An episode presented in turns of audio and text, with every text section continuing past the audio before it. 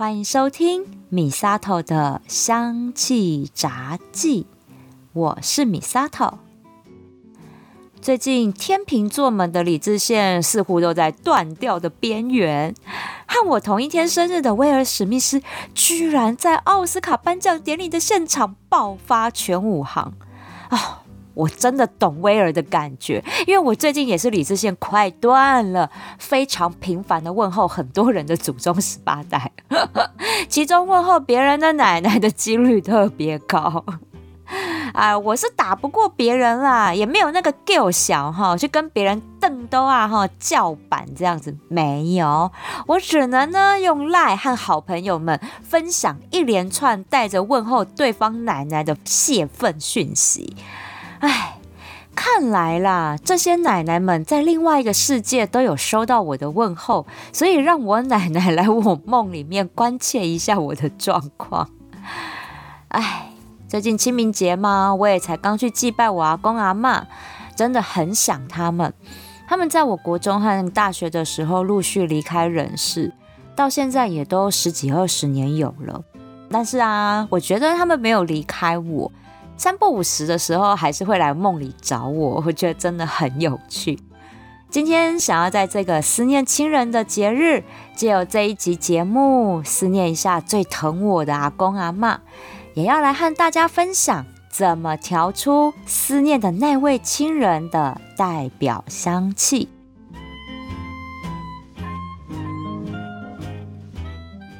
长期收听节目的听友可能都知道，我是阿公阿妈带大的。从小啊，就是被捧在手掌心里疼爱呢。我的名字王明轩，也是我阿公亲自对时辰算笔画，算了七天才决定的名字啊。不过这些啊，真的都是哈念幼稚园以前很小很小时候的事，印象后都很模糊，多半都是听我爸妈还有姑姑们分享我才知道的。但有一些片段我都还记忆犹新。跟你们说，一定觉得很好笑。我从小啊就爱吃咸酥鸡，真的，那时候才三五岁而已，我就爱吃，最爱吃的就是炸花枝。哦，以前的炸花枝很硬哎，三岁小孩的牙齿哪咬得动啊？所以我吃炸花枝啊，都是只吃外面的炸面皮而已，然后留下一堆沾了口水的硬硬花枝给我阿公阿妈吃。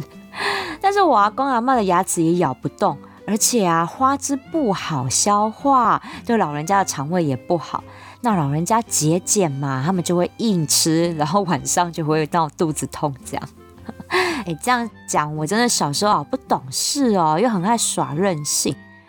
有一次啊，晚上下大雷雨哦，真的是倾盆大雨又打大雷的那一种，我又吵着要吃炸花枝。然后阿公就拗不过我啊，就只好撑伞出去买。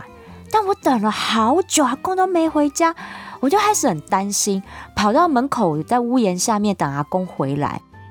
为什么印象很深刻？因为我看着外面的闪电啊，还有大雨，我就觉得我自己怎么可以这么坏？然后怎么可以这样子叫阿公冒着大雨出去买？那我就站在门口，然后。开始掉眼泪，很后悔，说我为什么要叫阿公冒着危险出门？这样，我也不知道我在那里哭了多久。然后阿公回来呢，看到我在门口哭，他就放下雨伞，然后抱着我回家吃热热的炸花枝。后来我有没有继续耍任性？其实我也不记得，应该还是会啦，因为毕竟才三五岁而已。但是这件事情有影响到我的个性，就是。我比较不会跟长辈吵着要东西，诶，这个是真的，我爸妈都有认证过，他们有说我不是一个会一直吵着要买什么什么东西的人，这样子，所以这件事情我一直印象超深刻。那阿公过世的那一年呢，是我国中一年级。虽然其实真的蛮伤心的，因为后来到了上幼稚园，我就跟我爸妈住了，和阿公阿妈就比较疏离，只有逢年过节才回去看他们。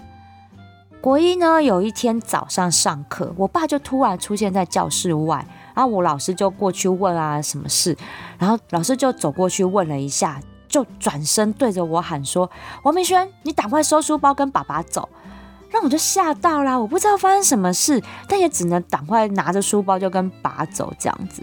结果是到医院，我到医院就看在病床上面扎满管子的阿公，我就傻了，这不知道到底怎么一回事。那长辈们才跟我说，阿公得了胰脏癌，发现的时候呢已经是末期了，那现在时间就剩的不多，这样，哎。那那时候我就一直哭，一直哭，姑姑们就要我陪阿妈回家休息。我回去很久没回的老家，就先带阿妈回房间休息。我就到佛堂，我阿公阿妈是受日本教育长大的，那他们信的宗教是日本的日莲教。家里有个房间就是做佛堂使用，那个佛龛呢是一个非常精致漂亮的木质佛龛。我就跪下来，打开佛龛，点了一支香，祈求南无阿弥内求可以保佑我阿公好起来。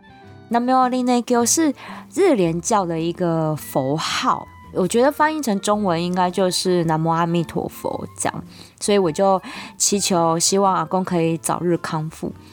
但是事与愿违啊，没过几天，阿公还是就离开了。我没有机会孝顺到阿公，这个是我内心最大的遗憾。那阿妈呢？是在我大二还是大三的时候就离开，因为后来当了大学生，时间比较自由，我就会带着朵到安养院陪我阿妈。因为阿妈后来因为糖尿病的关系，所以有一只脚的小腿就截肢了，行动不方便。那没有亲戚可以全天候照顾，所以只好送进安养院。我跟大家讲，真的看到安养院真实的状况，我发誓我绝对不会把我爸妈送进去。那个真的是一个太太让人难受的一个地方了，可能是因为。便宜吧，我不知道，因为毕竟亲戚能够合出的费用不多，但是那边照顾的品质真的太差太差了，我我真的没办法接受。那那个时候，我常跟朵儿一起去看我阿妈，阿妈就会很高兴啊，拉着我聊天讲话这样。我阿妈真的哈，就只有行动不方便而已，她的脑袋是非常清楚的。你跟他打麻将，我跟你讲很难打赢他，因为他算牌算超精的，你就知道他是一个多么脑袋清楚的老人家。那当我要从阿养院离开，跟阿妈说再见的时候，我就会看到他眼里的不舍，我心里就会很难受，但是也无能为力啊。那阿妈最后很像是因为哪里不小心有了小伤口。引发了败血症，然后就这样离开我们了。亲人的离开真的会让人痛心很久。前几周的节目也都聊到，最近很多朋友正在经历这样的生离死别。今天的文字稿啊，我也是边流着泪边打。然后这个录音我已经重录了第五次，因为前面那一段。都讲到让我真的很泪崩，即使都过了这么久，我现在想起来都还是会心痛。那会让我起心动念录这一集节目，是因为刚好我看到一位男性朋友他在脸书上贴文，分享他思念过世母亲的方式，是在空气中喷一下母亲爱用的香水，用熟悉的香气来怀念母亲。所以我想要跟大家分享调香的技巧，调配出记忆里那位最思念的亲人的香气，让我们在想念他们的时候可以熏香，用植物的香气抚慰思念的心。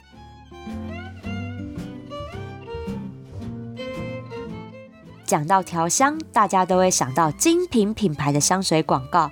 里面都会有一位穿着白袍的专家，拿着试香纸在试闻。关于市售香水还有天然精油的原料有什么差别？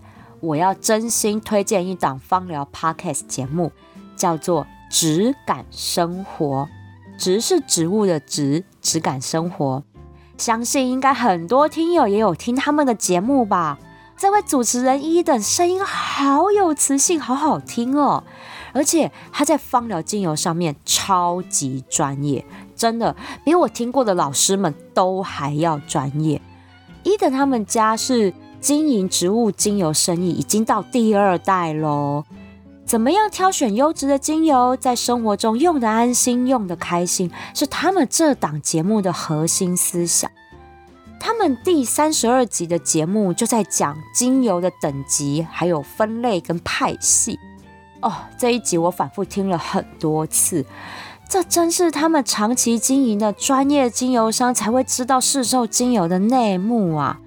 我自己是只有耳闻过一些八卦，但没有像伊整他们了解的这么清楚，所以我只能在节目中不断的提醒大家，要买天然精油一定要选一些知名有口碑的品牌。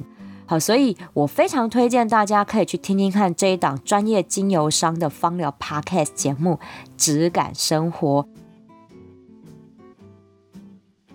我简单说，一般市售的香水都不是用百分之百的纯精油去调配而成的，因为天然精油的香气是会因为当时植物生长的气候、土壤、水等等环境因素影响植物的香气，就很像葡萄酒啊。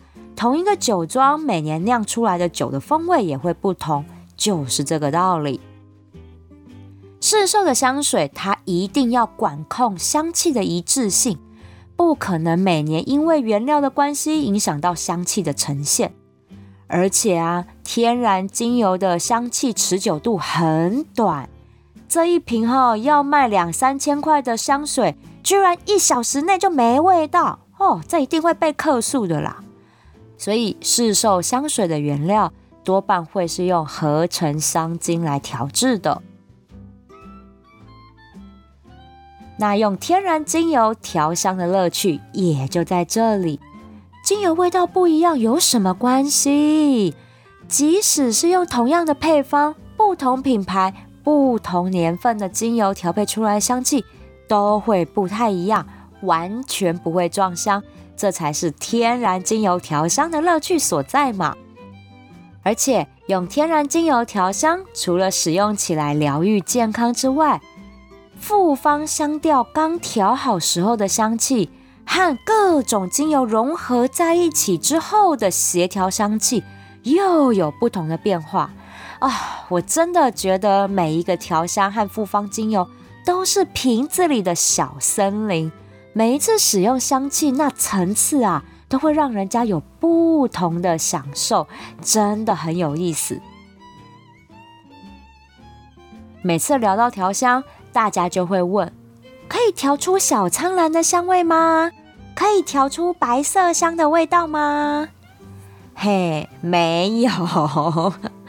因为这些市面上很热卖的香气，很多都是用合成香精调配出来的。天然精油的确很难配出一模一样的香气。但我想啊，也有可能是因为我技术还不够啦，我没有办法调配出来一模一样的麝香哈。我还可以用天然精油模拟出类似的味道，但小苍兰我真的无法，没办法。我哈是比较擅长调配情境式的香调。像蛮多听友啊，或 IG 上的粉丝就有回馈，我之前在 IG 上分享的模拟书本香气的书香世家的香调，还有啊武林农场樱花季的粉樱白雪香调，都很好闻呢。很感谢大家对我的回馈，我会再找时间多设计一些香调出来的。不过哈，说实话，设计香调配方真的要非常的专心，心无旁骛的来设计调配，因为要专心思考，还有嗅吸单方精油在这个时间点的前中后调的变化，抓住这些变化来做搭配，香气的层次哈才会够美。这个关键原因哈是在于气温高低的变化。天气热，单方精油的所有香味就会跑很快，容易错过一些细节的变化。天气冷，香气跑得比较慢，前调的香气不明显，但到后面却越来越香。所以啊，光是要感受单方精油在这个时间点的香气变化，就要花很多时间了。那接下来才会再去思考哪些香气可以互相搭配。这个就很像我们在做服装搭配一样啦，要先看天气来搭款式，最后颜色也要搭得上，整体的造型才好看。所以我们在调配香调配方的时候，都要用心、专心和用全身的细胞去感受这香气的层次变化。调香哈真的很花脑力呢，但是其中的乐趣又很无穷。等你们一头栽进来的时候，就知道乐趣在哪了。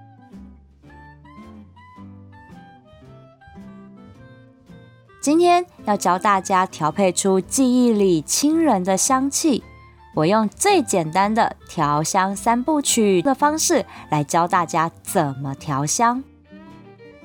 调香三部曲指的是复方香气的前中后调。前调呢，就像这复方香气的第一印象，是引出和衬托中调的香气。中调是整体的主调，也是整体香调中味道比较浓郁的部分。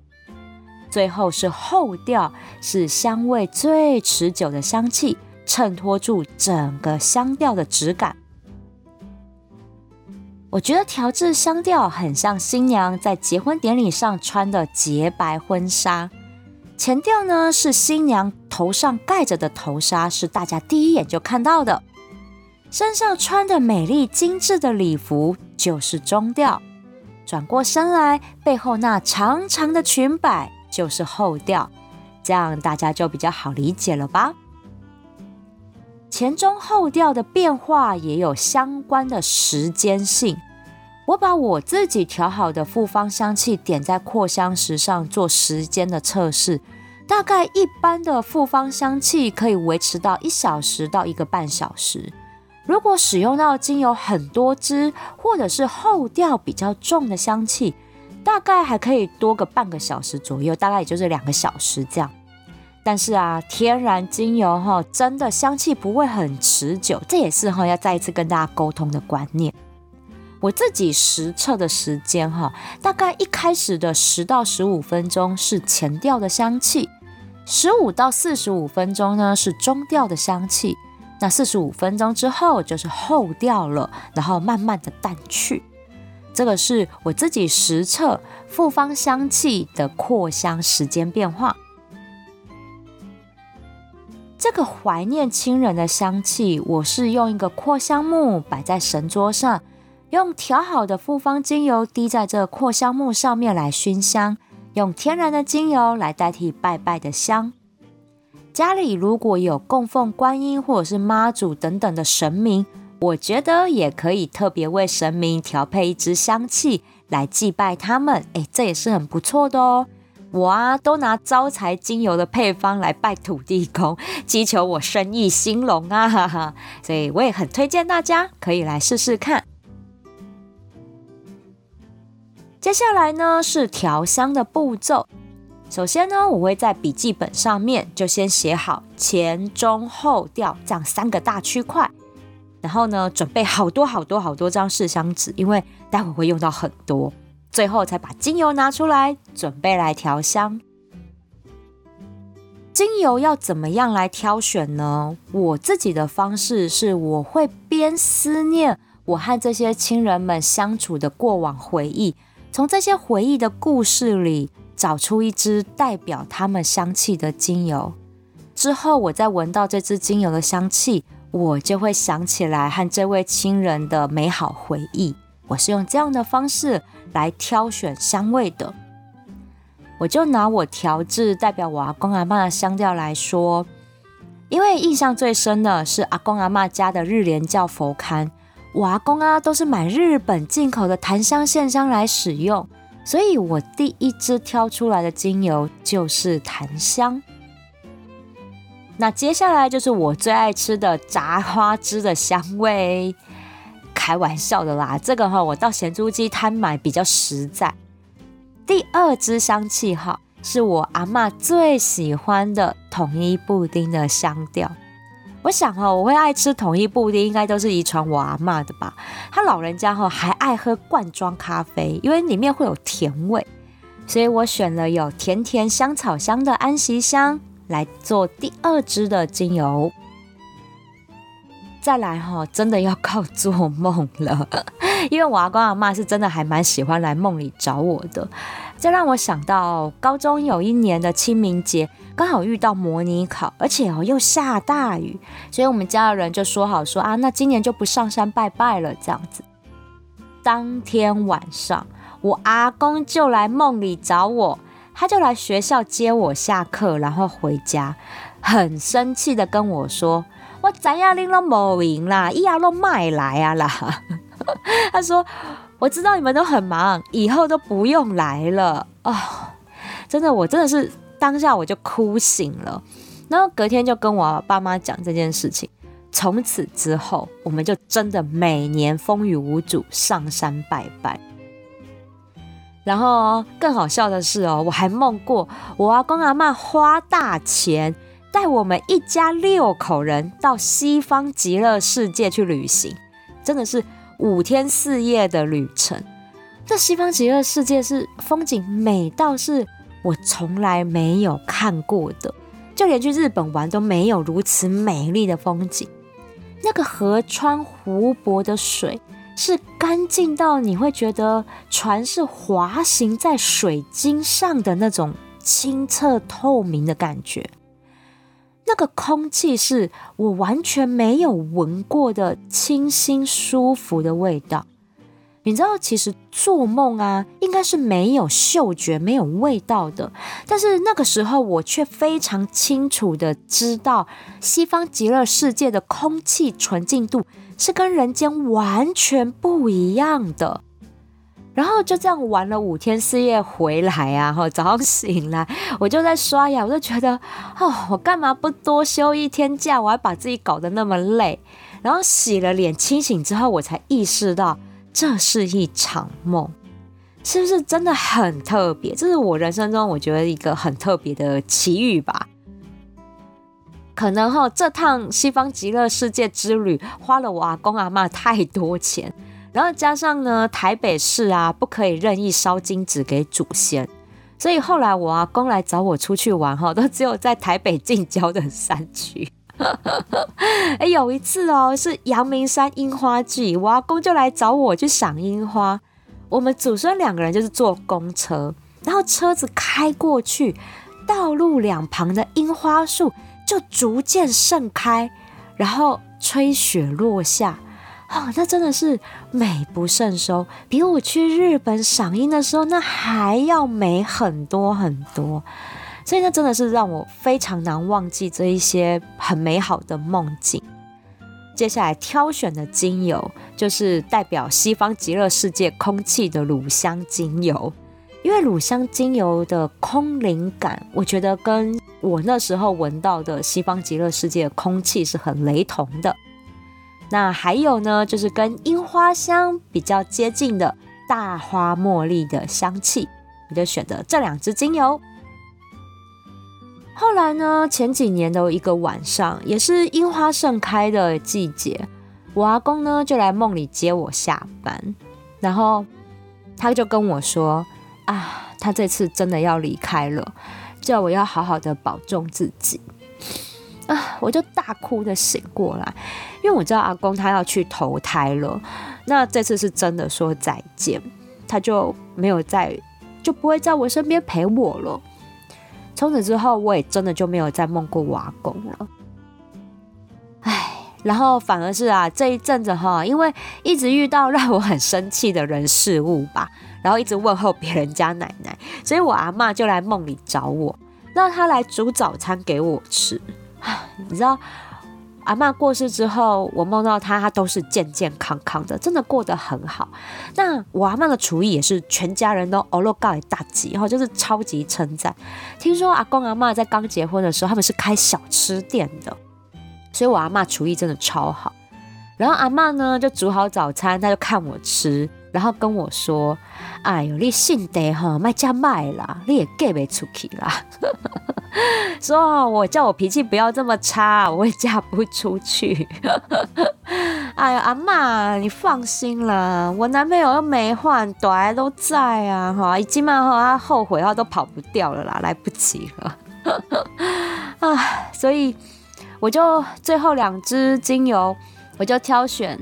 有香料气息的快乐鼠尾草，还有代表母爱温暖的真正薰衣草，代表阿妈对我的爱还有叮咛。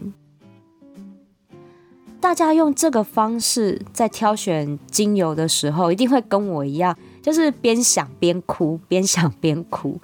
我觉得这也是一件好事，因为这支精油它就会代表的是你跟这一位亲人你们的美好回忆的香气。之后你闻到了之后，你会想起那些美好的记忆，你不会再难过，因为这支精油的香气，它会抚慰你，会陪伴你，而且这些亲人其实他们也都在身边陪着我们，不是吗？这样呢，一共就有六支精油哈，我会建议大家尽量挑选六支到六支以上的精油。这样会让整个复方香调比较有层次变化。那代表我阿公阿妈的香调，我就挑了有檀香、安息香、乳香、大花茉莉、快乐鼠尾草、整整薰衣草这样六支。那怎么样来定前中后调还有精油的比例呢？前中后调呢，我相信大家应该会参考有一些芳疗书上面的定义，这是一个可行的方式。那我自己呢，会依照那时候的气温来定定，但是有些精油啦，哈，它就真的很固定。例如像是檀香，檀香就一定是后调，因为它不管气温冷热变化，它的后调就是最美的。那安息香也是，安息香也是比较偏中后调，因为它的质地太浓稠了，要散发出味道来需要一点时间。乳香的部分呢，我觉得它偏中调。好，如果天气热一点，前调其实就闻得到乳香哦。大花茉莉的调性和乳香差不多哈，有的时候天气热，前调也可以闻得到茉莉花香的。快乐鼠尾草它就是属于比较前调，因为它的中后调的草腥味哈，我觉得不是很讨喜。还好中调其实很快就可以把它给冲淡掉，所以快乐鼠尾草会是属于比较前调的香味。真正薰衣草呢，也是属于比较前调的香味，因为它的味道哈散发的很快，中调其实几乎都闻不到了，所以我就会把真正薰衣草放在前调。那这样子六支精油的前中后调都分类好了，我就会先把它写在笔记本上面哈，按照前中后三个区块写好了之后，就要来分配精油比例啦。我自己用的方式非常的土法炼钢。一张试香纸就代表着一滴精油，然后从后调开始滴。檀香呢，就第一张试香纸；安息香一张试香纸，好这样子，然后再来是中调，最后是前调。这样手上呢就会有六张试香纸。这时候我们就来试闻一下，这样的香调有没有想要做怎么样的增减？像我，我就喜欢花香味重一点的，我就大花茉莉再加一张试香纸进去。然后再闻闻看，嗯，檀香很像不够浓哦。好，檀香再加一张进来。好，我就是这样子增增减减哦。然后最后手上就会有一把的试香纸。然后呢，最后做确认，是不是这样的香调就是能够代表我那位思念亲人的香气？如果 OK 了，那就看每一支精油有几张试香纸，然后去换算百分比，这就是香调配方了。之后啊，不管是要调纯精油，还是要做香水喷雾瓶等等，依照你要调的墨数，还有使用的精油浓度要几趴，换算成滴数就可以了。这里也要提醒大家，如果你的调香时间呢会超过十五分钟的话，前调的精油呢就要随时补充它的香气哦。这样的话，你在做整体试闻的时候，香味也会比较准确哦。